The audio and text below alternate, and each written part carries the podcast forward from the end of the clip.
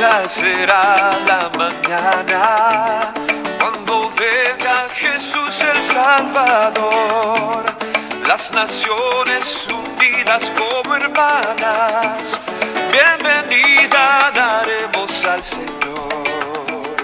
No habrá necesidad de la luna en resplandor, y el sol dará su luz, y tampoco su calor Allí llanto no habrá, ni tristezas ni dolor, porque entonces Jesús, el Rey de Gloria, para siempre será el consolador. El cristiano fiel y verdadero, y también el obrero iglesia, la esposa del Cordero estarán en los brazos del Señor. No habrá necesidad de la luna en resplandor, y el sol dará su luz, y tampoco su calor. Allí ya no habrá ni tristezas ni dolor, porque entonces Jesús, el Rey de Gloria, para siempre será consolador. Espere la mañana gloriosa para dar la bienvenida al Rey de Amor, donde todo será color de rosa en la santa presencia del Señor. No habrá necesidad de la luna en resplandor y el sol dará su luz ni tampoco su calor.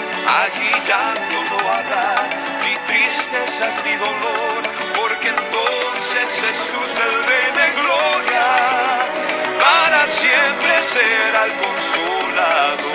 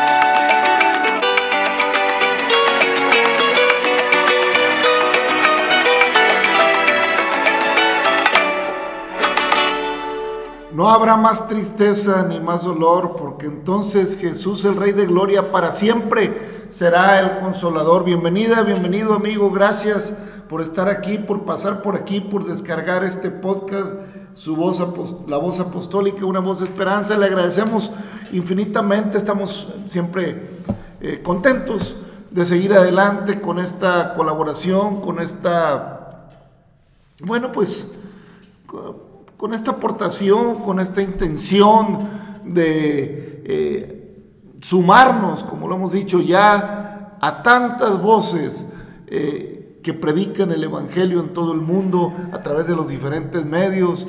Y bueno, eh, es un gusto, es un placer continuar en la palabra y, tratar siempre de, ir encontrando en ella esas maravillosas fuentes de agua viva que son para nuestra vida. Este corito, pues cantado por muchos años en las iglesias eh, cristianas, pentecosteses, evangélicas en el mundo.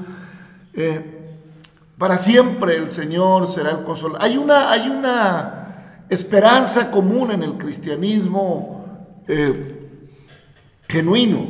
Hay una esperanza común en el cristianismo que ha abrigado eh, a partir de convertir su corazón y su alma a Cristo, a partir de una conversión genuina, a partir de un encuentro personal con el Evangelio, con la palabra, donde como seres humanos reconocemos que somos pecadores, reconocemos que no me puedo salvar por las obras.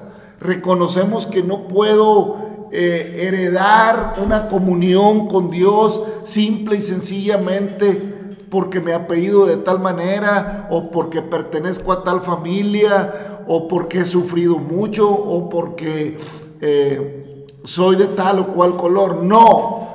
La única manera, mi amigo, mi hermano, de amistar y de entrar en la presencia del Señor y de realmente ir más allá de lo que podemos palpar y de lo que podemos percibir en esta tierra, es aceptando a nuestro Señor Jesucristo como único y suficiente Salvador.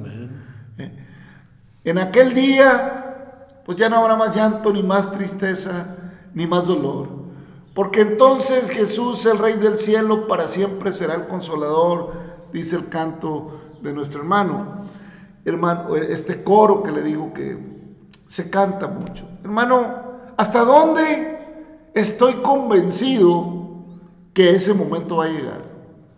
¿Hasta dónde como cristiano, si ya has confesado al Señor, si ya eres una persona que va al templo a adorar, a alabar, a darle la gloria al Señor, a reconocer, si tienes en tu, en tu vida diaria una actitud de, de temor, en un sentido de respeto, de reconocimiento de la autoridad de Dios en tu vida y de la autoridad de la palabra de Dios en tu vida.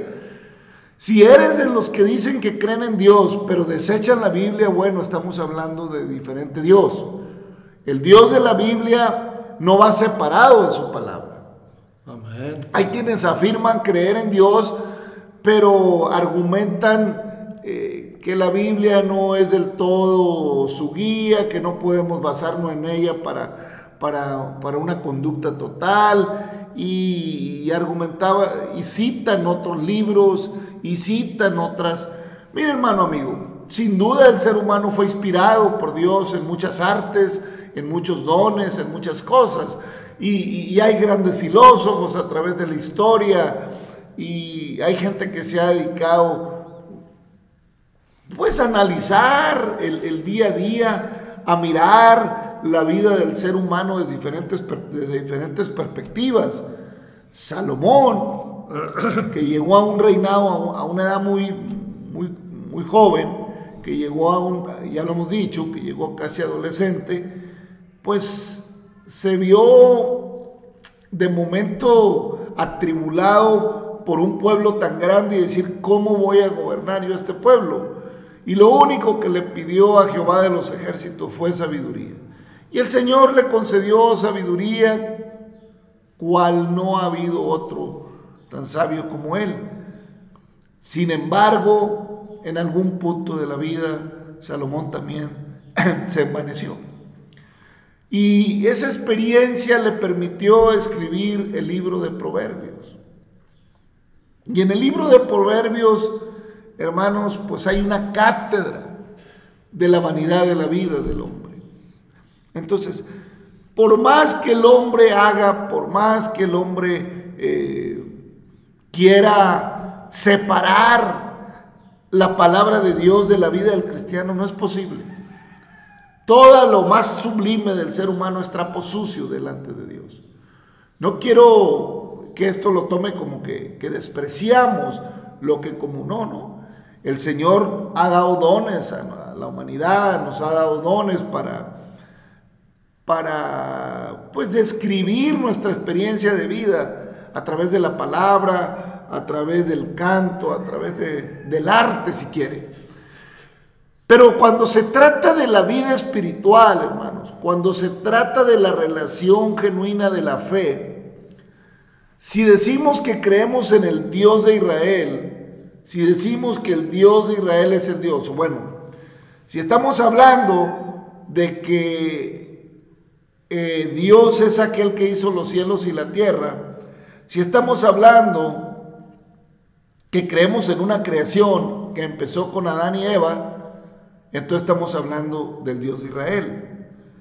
Y si quiero decir que creo en el Dios de Israel, pero que la Biblia no es autoridad para mi vida, déjeme le digo algo. Usted reconoce que hay un Dios en Israel, eso es cierto. Usted reconoce que hay un Dios eh, que hizo los cielos y la tierra y estableció las cosas. Pero no le sirve. Usted con su corazón no le cree. Reconoce que hay, pero no lo conoce. Lo reconoce, pero no lo conoce. Pareciera ser ambiguo, pareciera ser irónico. ¿Qué es reconocer? Bueno, yo reconozco quién es el presidente de mi país porque fue elegido, porque hay y porque es nuestro presidente, pero no lo conozco. No conozco su, su persona de cerca, no sé cómo es. Lo único que sé es lo que me enseña eh, su investidura, lo que, se, lo que se sabe a través de, de los medios, de lo, de, lo que se dice. En fin, es lo único, pero no le conozco. Usted puede eh, decir eh, que reconoce eh, la obra de tal persona, o sea, usted puede, como se reconoce a los seres humanos, porque hicieron esto, porque hicieron aquello, pero no le conoce de cerca. Eso es lo que pasa con Dios. A Dios muchos, sí, sí, Dios aquí, Dios por y le reconocemos, pero no le conocemos porque no queremos conocerle, porque Él vino a buscar y a salvar lo que se había perdido.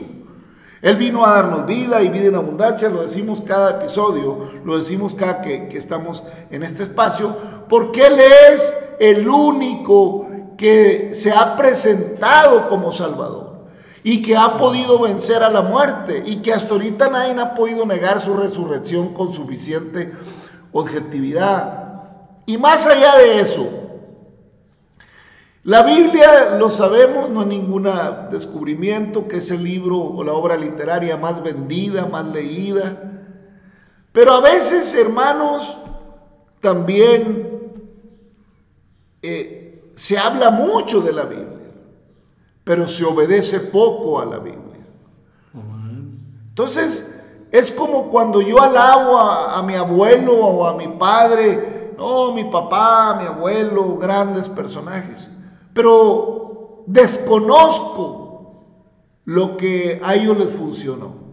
Desconozco su disciplina de vida, desconozco eh, la moral con que vivieron, no me parece, la descalifico. Entonces, ¿qué reconozco? Pareciera ambiguo todo esto, pero no lo es, hermano. Si usted confiesa que cree en el Dios de la creación, entonces es conveniente que le creamos a la Biblia. Entonces es conveniente que vayamos a la palabra. Mire, si usted compra una licuadora, tiene dos opciones. Llegar, conectarla, prenderla y echarle y vamos a darle. O leer el instructivo y ver cómo funciona mejor y qué es lo correcto para que le valga la garantía. Porque si usted la usa como le da la gana y va y le dice, fíjate que la eché a jalar, le eché esto, le eché aquello y de repente lo ha quemado y no. Ah, bueno, es que usted no la usó adecuadamente. Aquí en el instructivo dice, lo leyó. No, ah, no, no es válida la garantía porque no leyó el instructivo. ¿Eh? Y así, todo aquello que se fabrica que, trae un instructivo para que lo use correctamente, para que se adiestren. Hermano, si usted dice que le cree a Dios, si usted dice que cree en Dios, si usted menciona el nombre de Jesucristo, si usted declara los personajes que la Biblia menciona, pero no los conoce, no tiene una relación real con Dios, discúlpeme, no es una relación con Dios. Le da un reconocimiento a Dios, pero no tiene una relación con Él. Porque la Biblia viene mencionando que Él ha de venir por los que son de Él. La Biblia viene mencionando, como dice el canto, que Él vendrá un día. Así como el relámpago sale por el oriente y se muestra hasta el occidente, Así será la venida del, Hijo del Hombre, dice el apóstol Pablo. Así, en un abrir y cerrar de ojos. Y nadie sabe a qué hora ha de suceder eso. Pero poéticamente podemos decir cuán gloriosa será la mañana cuando venga Jesús el Salvador. Para alguien será una mañana, para otros pudiera ser la tarde. el mediodía o la noche. No sabemos a qué horas ha de venir el esposo, dice el Evangelio. Por eso hay que estar velando, hay que estar orando. Entonces, eh, pero en un sentido de júbilo, cuán gloriosa será la mañana cuando venga Jesús el Salvador.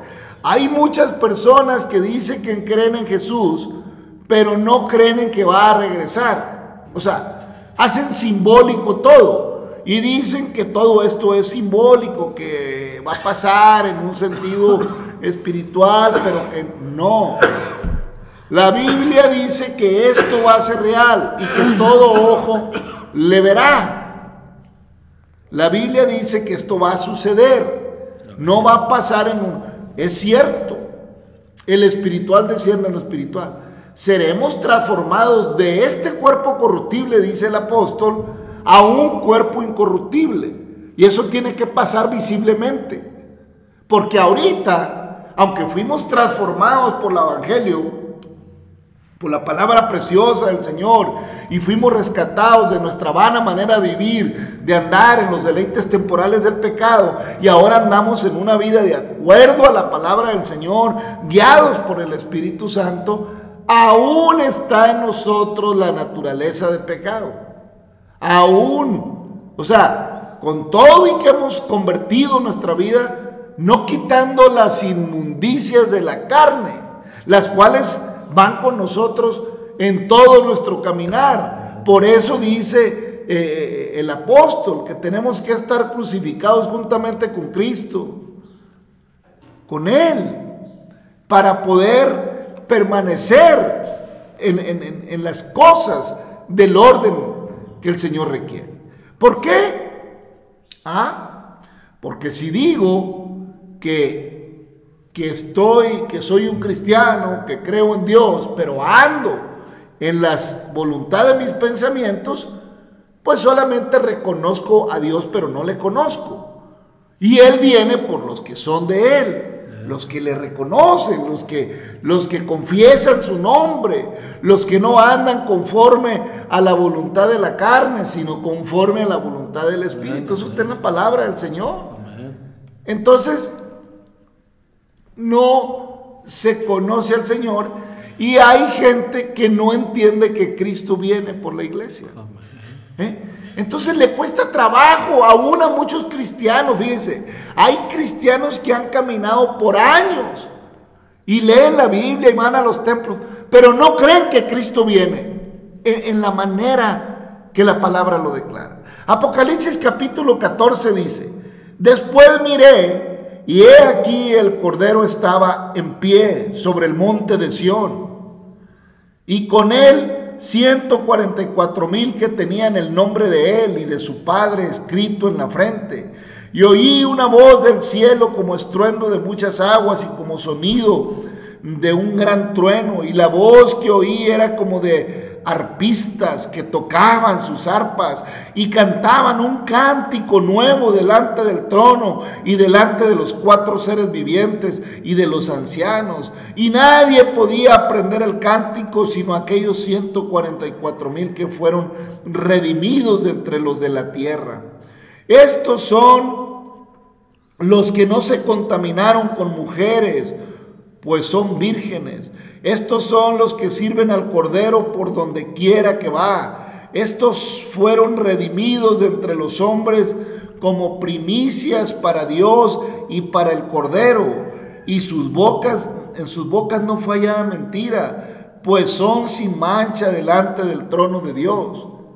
Vi volar por en medio del cielo a otro ángel que tenía el Evangelio eterno para predicarlo a los moradores de, de la tierra a toda tribu, a toda nación, tribu, lengua y pueblo, diciendo a gran voz, temed a Dios y dad gloria, porque la hora de su juicio ha llegado, y adorar a aquel que hizo el cielo y la tierra, el mar y las fuentes de las aguas. Otro ángel le siguió diciendo, ha caído, ha caído la gran ciudad, la, ha caído Babilonia, la gran ciudad mm, porque ha hecho beber a todas las naciones del vino de su furor, del furor de su fornicación. Y el tercer ángel lo siguió diciendo a gran voz, si alguno adora a la bestia y a su imagen y recibe la marca en su frente o en su mano, él también beberá del vino de la ira de Dios que ha sido vaciado puro en el cáliz de su ira y será atormentado con fuego y azufre delante de los santos ángeles y del Cordero. Y el humo de su tormento sube por los siglos de los siglos. Y no tienen reposo ni de día ni de noche los que adoran a la bestia y a su imagen, ni nadie que reciba la marca de su nombre.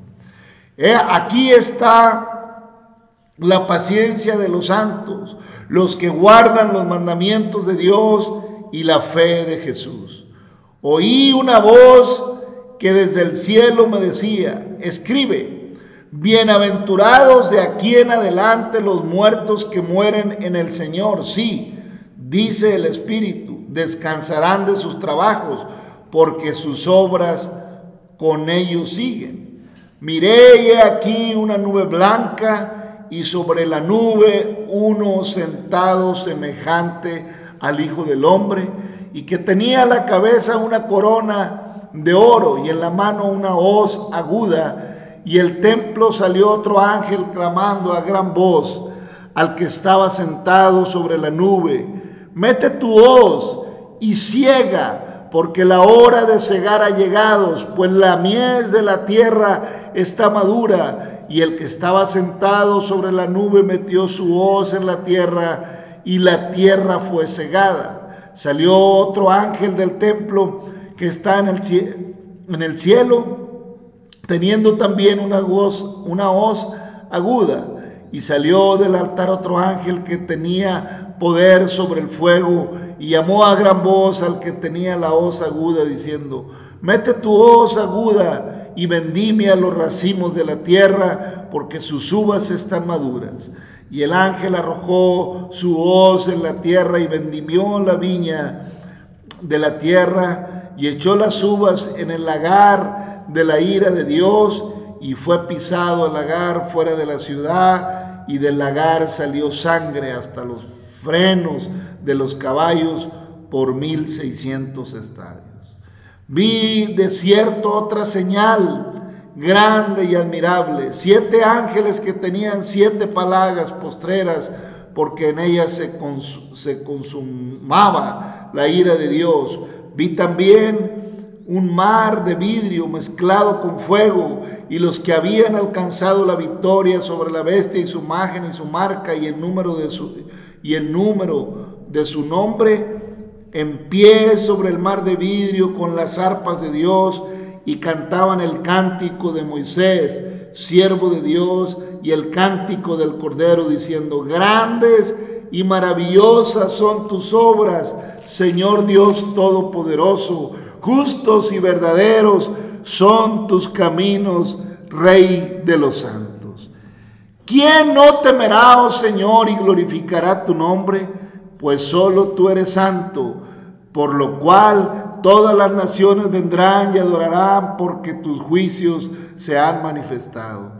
Después de estas cosas miré y aquí fue abierto en el cielo el templo del tabernáculo del testimonio y del templo salieron siete ángeles que tenían las siete plagas vestidos de lino limpio y resplandeciente y ceñidos alrededor del pecho con cintos de oro, y uno de los cuatro seres vivientes dio a los siete ángeles siete copas de oro llenas de la ira de Dios, que vive por los siglos de los siglos, y el templo se llenó de humo por la gloria de Dios y por su poder, y nadie podía entrar en el templo hasta que se hubiesen cumplido las siete plagas de los siete ángeles. Ahí termina ese capítulo. No es que yo quiera entrar en, una profundidad en Apocalipsis, porque sí, realmente es profundo y, hay algunas cosas que tienen mucho simbolismo.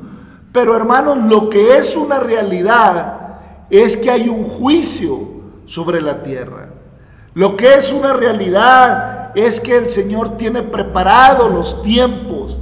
Y entre esos tiempos está, hermanos, preparado el levantar a su iglesia.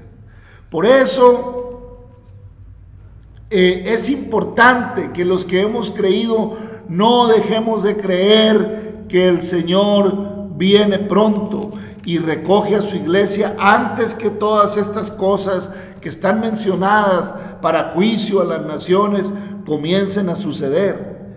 Por eso, hermanos, estamos invitados a la boda del Cordero.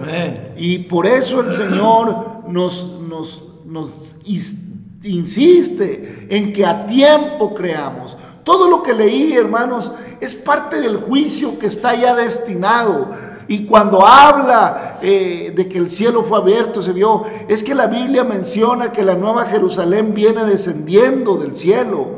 Ahí en el capítulo 21 eh, de Apocalipsis dice, vi un cielo nuevo y una tierra nueva, porque el primer tierra, el primer, porque el primer cielo y la, y la primera tierra pasaron. Y el mar ya no existía más.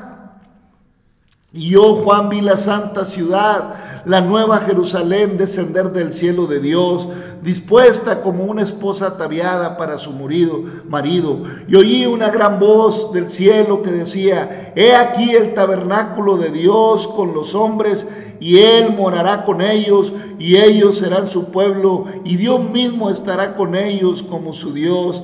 Enjugará Dios toda lágrima de los ojos de ellos y ya no habrá muerte, ni habrá más llanto, ni más clamor, porque las primeras cosas pasaron. Y el que estaba sentado en el trono dijo, aquí yo hago nuevas todas las cosas.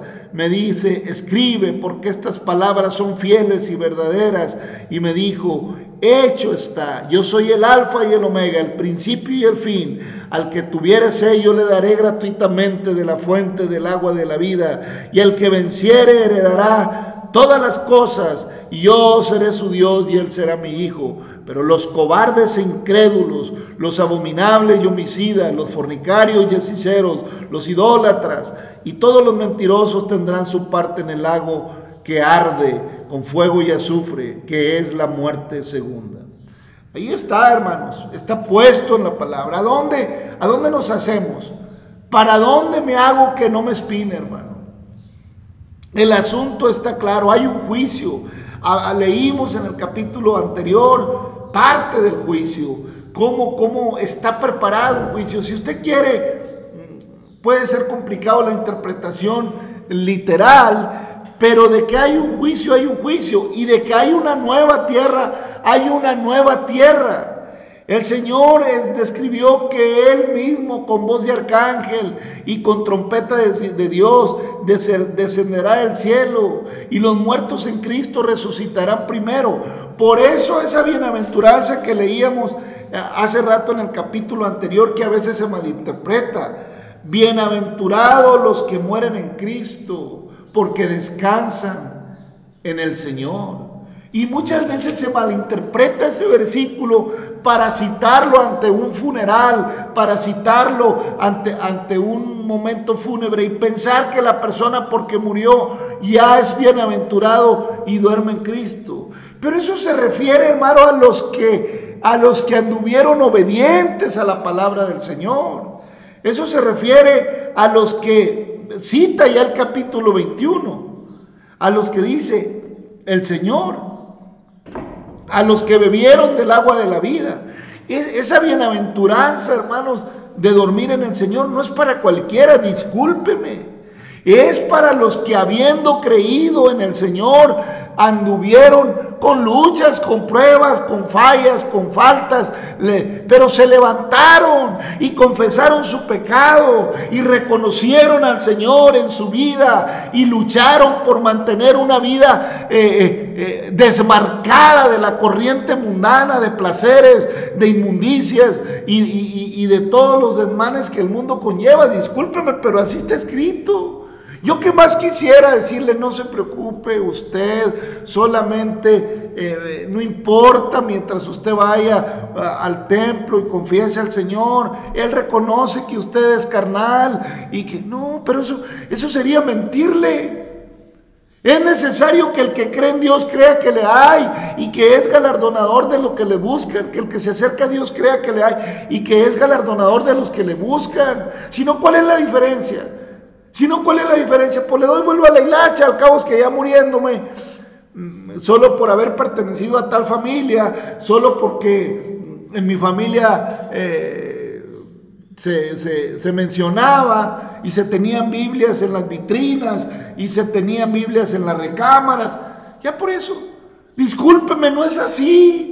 La relación con Dios es real, es viva, es genuina. El Señor busca adoradores que le adoren en espíritu y en verdad. El Señor no se conforma a solo rituales temporales. El Señor no se conforma con... Mire, acabamos de leer Gedeón, eh, digo la historia de Gedeón. Y acuérdese cómo estaba Israel haciendo lo malo, teniendo la imagen, el, el, el rindiéndole culto a Baal y teniendo la imagen de acera, y aún así decían que creían y contaban las historias de Jehová, pero su corazón estaba lejos de él. Por eso le declaró el Señor, este pueblo de labios me honra, pero su corazón está lejos de mí. Acerca tu corazón a Dios, mi amiga, mi amigo. Acerca tu corazón a Dios, mi hermano, porque el juicio es real. Acerca tu corazón a Dios. No, no estoy juzgando a nadie. Solo estoy citando lo que dice la Biblia. Por eso no la quieren leer nadie muchas veces. Digo, perdón eso de nadie. Muchos no lo quieren leer. Por eso no quieren compromiso con la Biblia. Les gusta mucho levantar la mano, orar, sentir la presencia de Dios y confesar al Señor en su corazón. Pero no meterse tanto en la Biblia. No queremos compromiso con la palabra. Pero el Señor fue claro. El que oye mi palabra y la hace, lo compararé al hombre sabio que edifica sobre la roca. Pero el que la desprecia será como el hombre que edifica en la arena. Ya conocemos esa parábola. Entonces, tenga cuidado, mi amigo, mi amiga, mi hermano. ¿Cómo la ve, hermano Navarro? No, pues sí, hermano. Así es. Gracias a Dios que nos permite un capítulo más. Dios lo bendiga, hermano, hermana, amigo. Pues sí, se oye muy fantasioso. Así lo oíamos nosotros también en otro tiempo. Pero yéndose, metiéndose a la palabra en espíritu y en verdad. No nomás así, ficticio, no, no, no. Todo eso lo ofrece el mundo.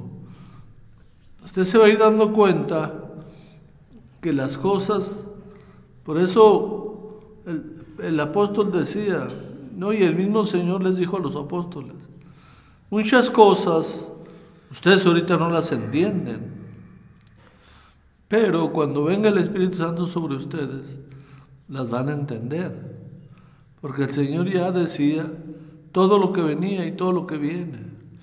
Entonces nosotros, pues, erramos muchas veces, erramos, porque creemos, ese es el trabajo del enemigo, el Señor lo reprenda, a que así lo creamos, ficticio y que nada, no. ¿A poco se, tú crees eso? ¿Y a poco, y a veces le echamos la culpa al hombre que le dice, no, es el murero que usa a tales personas que de plano tienen su corazón endurecido, empedernido. Yo le aseguro que así como dice la Biblia, cada punto de la palabra se va a cumplir. Lo dijo el Señor, y el cielo y la tierra pasarán, pero mi palabra no pasará. Téngalo por seguro que la palabra que está escrita va a pasar. Claro que va a pasar. Algunas cosas ya pasaron. Y usted la está viendo. Y lo que pasó conmigo y con varios. ¿Por qué? Porque es real. Porque hemos creído que es real. No creo que estamos aquí perdiendo el tiempo. No, estamos aquí precisamente para eso, como ha dicho el hermano en otras partes. Nosotros lo que queremos es compartir lo que realmente Dios nos ha dado y, con ganas, con muchas ganas. de que usted y yo estemos en el mismo sentido. ¿Por qué? Primero porque Dios no hace acepción de personas. Segundo, porque el tiempo ya está cerca. Así es que si usted le cree a la palabra y no duda de su palabra, búsquele, búsquele. Hay un canto que dice, búscale mientras que hay tiempo. Porque de que va a suceder, va a suceder. Queramos o no queramos. ¿Por qué? Porque el Señor así lo tiene. Amén, hermanos. El Señor así lo establece.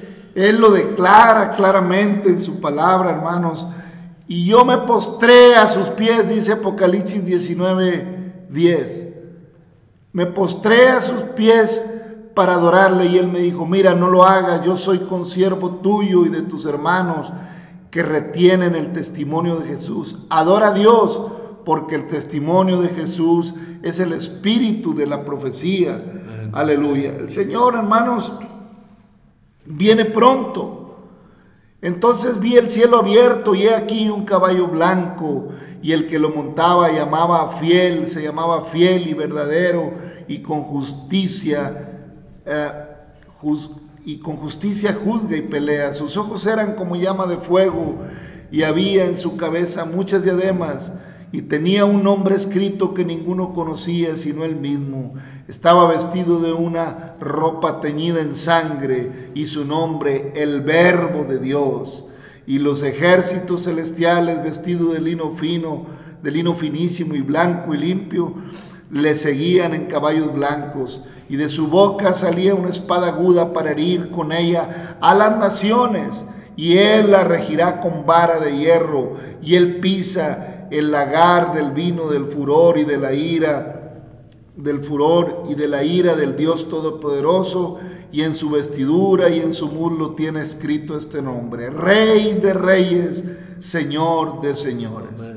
Yo, y vi a un ángel que estaba en pie en el sol, y aclamó a gran voz diciendo, todas las aves que vuelan en medio del cielo, venid y congregaos a la gran cena de Dios para que comáis carnes de reyes y de capitanes y carnes de fuertes y carnes de caballos y sus jinetes y carnes de todos los libres y esclavos, pequeños y grandes. Vi la bestia y a los reyes de la tierra y a sus ejércitos reunidos para guerrear contra el que montaba en el caballo y contra su ejército. Y la bestia fue apresada y con ella el falso profeta que había, que había hecho delante de ella las señales con las cuales había engañado a los que recibieron la marca de la bestia y habían adorado su imagen. Estos eh, dos fueron lanzados vivos dentro de un lago de fuego que arde en azufre. Y, y los demás fueron muertos con la espada que salía de la boca del que montaba el caballo y todas las aves se saciaron de las carnes de ellos. Hermanos, pues sin duda, muy profundo Apocalipsis, casi nadie le quiere entrar, pero no nos compliquemos, resumámoslo en esto, hay juicio, hermano. Si usted quiere interpretar lo del jinete en el caballo, nosotros sabemos claramente que el único rey de reyes y señor de señores es Cristo, que Él es el que fue herido por nuestras rebeliones y que por su llaga somos nosotros curados. Nosotros sabemos que Él fue hasta la muerte de cruz y venció y nos dio vida junto con, este, con, Él y le quiere dar vida a todo el que crea, al judío primeramente y también al griego. Nosotros sabemos que Él nos amó primero con amor eterno, pero que eso no nos exime si no atendemos del juicio que vendrá sobre las naciones por el pecado. El juicio no es porque Dios eh, quiera vengarse nada más sino porque la paga del pecado es muerte. Tiene que haber justicia sobre todas las injusticias habidas a, a, lo largo de la historia de la humanidad. No podemos ignorar toda la infamia que se ha cometido. Y es cierto, algunos pensarán que es imposible que haya justicia por todo lo que se ha hecho, pero el Señor dice que todos estarán presentes y que todos serán juzgados y que Él tiene una muerte segunda para todos aquellos que hicieron injusticia y vileza en, toda la humanidad. Así que hermanos, así está escrito en la palabra. Por eso es importante que no despreciemos la palabra porque a veces hay la gente no quiere leer Apocalipsis que porque no la entiende. Mira hermano, por más que no le entendamos aquí dice que hay juicio. Por más que no le queramos entender, aquí dice que hay un, un rey todopoderoso. Aquí dice que el Señor tiene un nombre que es Rey de Reyes y Señor de Señores. Y sabemos, hermanos, que el Señor es el Rey. Él fue el que fue propiciado por nuestro pecado. Sión, aquí tu Rey viene. Dice el profeta, manso, humilde, sencillo, montado en un pollino, hijo de asna. Y acabamos de celebrar la entrada del Domingo de Ramos, triunfal a Jerusalén, que habla de esa profecía. Bueno, aquí ya es el cierre de esa profecía. Ya no viene en un pollino en este punto. Eh, en, en Mateo viene en un pollino, hijo de asna, y entra humilde y sencillo y lo llevan hasta la muerte y la muerte de cruz, y él la vence y resucita al tercer día. Pero en Apocalipsis no viene en un pollino, viene montado en un caballo, hiriendo con su espada. Aquí ya no viene en el pollino, vea cómo es la palabra de congruente, de preciosa. Entonces el cielo fue abierto y aquí un caballo blanco y el que lo montaba se llamaba fiel y verdadero con y con justicia juzga y pelea. Y el Señor decía en el momento que predicaba el Evangelio, yo he claro lo que he oído y he visto del Padre. Mis palabras son fieles y mi, testimonio es verdadero. Él mismo lo decía, hermano. Ya no viene en el pollino con que vino a redimir a Jerusalén. Ya viene en un caballo blanco y a juzgar el pecado de la humanidad. Porque tiempo suficiente nos ha dado para que nos arrepintamos. Arrepentidos y creed en el Evangelio, dijo el Señor en Lucas. Porque el reino de los cielos se ha acercado. Ya no es un pollino humilde que pidió prestado aparentemente. Ya es un caballo blanco hermoso que cabalga sobre las naciones y mata con su espada que sale de su boca. Fíjese nomás. ¿Qué le parece, hermano Navarro? Amén, hermano. Sí, ahí es donde mucha gente dice que se oye muy fantasioso. Precisamente, ahí es donde trabaja el enemigo, en la incredulidad. Pero, pues ya depende. Este, dijo el Señor, dijo, ya todo, ya está hecho. Ya no hay nada ni quitarle ni ponerle. Así como está, así va a suceder. Depende de nosotros si creemos o no creemos. Amén. Ya en el capítulo 22, versículo 6, dice el apóstol Juan que escribe Apocalipsis, y me dijo, estas palabras son fieles y verdaderas, y el Señor, el Dios de los espíritus de los profetas, ha enviado a su ángel para mostrar a sus siervos las cosas que deben suceder, las cosas que deben suceder pronto. He aquí vengo pronto, bienaventurado el que guarda las palabras de la profecía de este libro. Yo, Juan, el que oyó y vio estas cosas, soy el que oyó y vio estas cosas, y después que las hube oído y visto, me postré para adorar a los pies del ángel que me mostraba estas cosas, pero él me dijo, mira, no lo hagas porque yo soy consiervo tuyo, de tus hermanos los profetas y de los que guardan las palabras de este libro. Adora a Dios. Y me dijo, no selles las palabras de la profecía de este libro, porque el tiempo está cerca. El que es injusto, sea injusto todavía. Y el que es inmundo, sea inmundo todavía. Y el que es justo, practique la justicia todavía. Y el que es santo, santifíquese todavía. He aquí, yo vengo pronto y mi galardón conmigo para recompensar a cada uno según sea su obra. Yo soy el alfa y el omega, el principio y el fin, el primero y el último. Bienaventurados los que lavan sus ropas para tener derecho al árbol de la vida y para entrar por las puertas de la ciudad. Mas los perros estarán fuera y los hechiceros, los fornicarios, los homicidios, los idólatras y todo aquel que ama y hace mentira. Yo, Jesús, he enviado a mi ángel para daros testimonio que estas cosas en la, de estas cosas en, la, en las iglesias. Yo soy la raíz y el linaje de David, la estrella resplandeciente de la mañana. Y el espíritu y la esposa dicen, ven, y el que oye diga, ven, y el que tiene sed venga, y el que quiera tome del agua de la vida gratuitamente. Yo testifico a todo aquel que oye las palabras de la profecía de este libro, si alguno añadiere a estas cosas, Dios traerá sobre él las plagas que están escritas en este libro, y si alguno quitare de las palabras de este libro, de esta profecía, Dios quitará su parte del libro de la vida y de la santa ciudad y de las cosas que están escritas en este libro. El que da testimonio de estas cosas dice ciertamente, ven en breve, amén, sí, Ven, Señor Jesús. La gracia de nuestro Señor Jesucristo sea con todos vosotros. Amén. Y esa es la última parte de la Biblia, hermanos. Y el Señor lo invita a tomar gratuitamente del agua de la vida.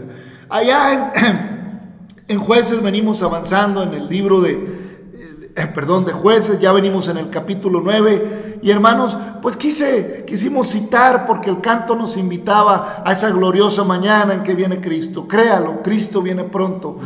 Crea su palabra. Ya lo leímos, ya no necesitamos repetirle. Fue muy claro, yo creo que lo que leímos no necesita interpretación, solo necesita que tengamos fe, hermanos. Ya en el capítulo 9 Israel volvió a hacer lo malo delante de Jehová. Dice, Abimelech, hijo de Jerobaal, fue a Siquem a los hermanos de su madre y habló con ellos y con la familia de la casa del padre de su madre, diciendo, yo ruego que me digáis en oídos de todos los que de Siquem, ¿qué os parece mejor? ¿Que os gobiernen 70 hombres, todos los hijos de Jerobaal, o que os gobierne un solo hombre? Acordaos que yo soy hueso vuestro y carne vuestra. Y hablaron por él los hermanos de su madre en oídos de todos los de Siquem todas estas palabras y el corazón de ellos se inclinó a favor de Abimelech porque decían, nuestro hermano es. Y le dieron 70 ciclos de plata en el, del templo de Baal Berit, en los cuales Abimelech alquiló hombres ociosos y vagamundos que le siguieron, y viniendo a la casa de su padre Nofra, mató a sus hermanos, los hijos de Jerobaal, setenta varones sobre una misma piedra, pero quedó Jotam, el hijo menor de Jerobaal, que se escondió. Entonces se juntaron todos los, de Siquem con, con toda la casa de Milo y fueron y eligieron a Abimelech por rey cerca de la llanura del pilar que estaba en Siquem.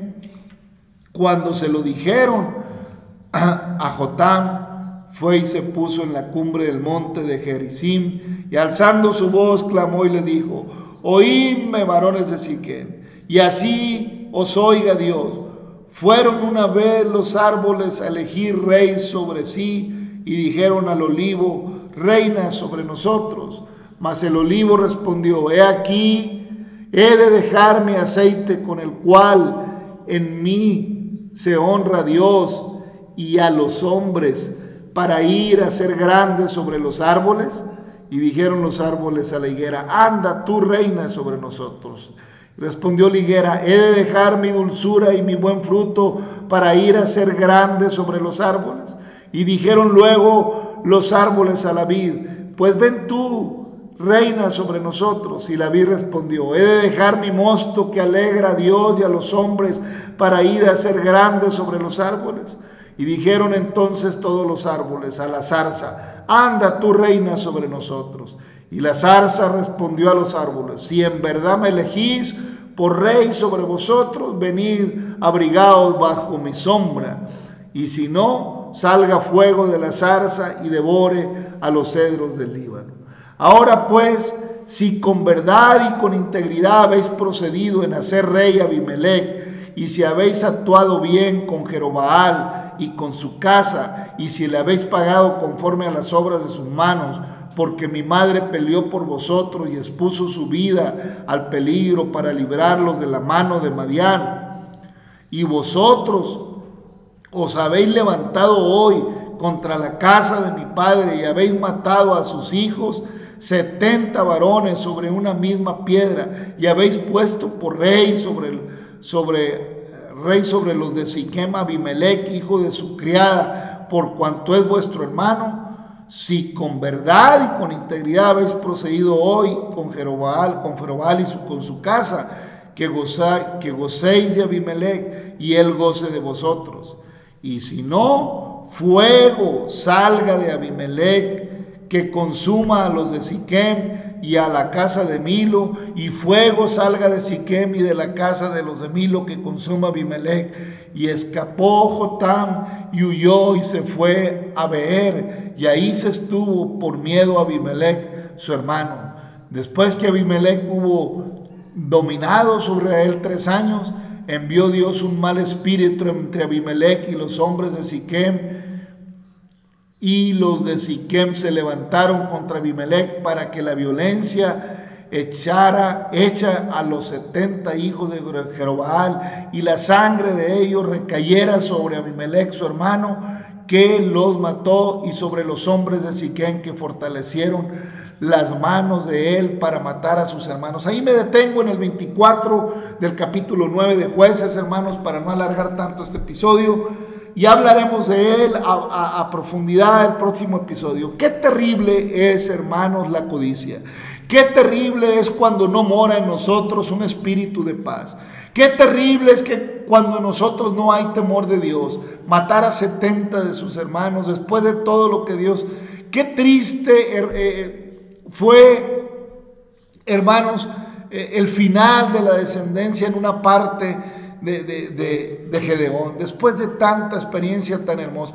Qué lamentable es, hermano, que, que, que, por generaciones eh, gocemos de las bendiciones de Dios, por la fidelidad que tuvieron nuestros ancestros y que las nuevas generaciones acabemos eh, entregados a pasiones desordenadas, acabemos entregados a la envidia, a la codicia y a todos esos sentimientos, hermanos, que nos enemistan contra Dios que nos traen destrucción y muerte. Qué terrible, hermanos. Anhelo sinceramente, mi amigo, mi hermano, que puedas entender esta palabra y que eh, entregues tu vida a Cristo y que le dejes al Señor. Eh, tu vida en sus manos para que Él te llene de paz, te llene de, de, fe, te llene de justicia, para que no andes tras cosas mezquinas y acabes envuelto en situaciones realmente lamentables como acabó la descendencia de Gedeón. Qué lamentable, hermano, ya lo tocaremos con profundidad, pero qué maravilloso es cuando el Señor, hermanos, él me da de beber del agua de la vida. Qué maravilloso es cuando el Señor me hace justicia. Qué maravilloso cuando el Señor es mi vengador y no temo lo que me pueda hacer el hombre. Padre Celestial, te damos gracias, por tu misericordia, por tu palabra maravilloso. Abraza y bendice a cada amigo, hermano, que, busca tu presencia, que va a tu palabra. Gracias por este momento, por este tiempo en el nombre de Jesucristo. Ten misericordia de la humanidad, realmente tus juicios son justos y verdaderos y vienen pronto. Líbranos de ellos y permítenos ser fieles y andar a la luz de tu palabra a fin de que en aquel día, Señor, seamos levantados en el nombre de Jesucristo. Gracias, Señor. Gracias por todo. Padre, en el nombre de Jesucristo, derrama bendición. Familia, amigo, gracias. Dios le bendiga, Dios le abrace. Hasta mañana.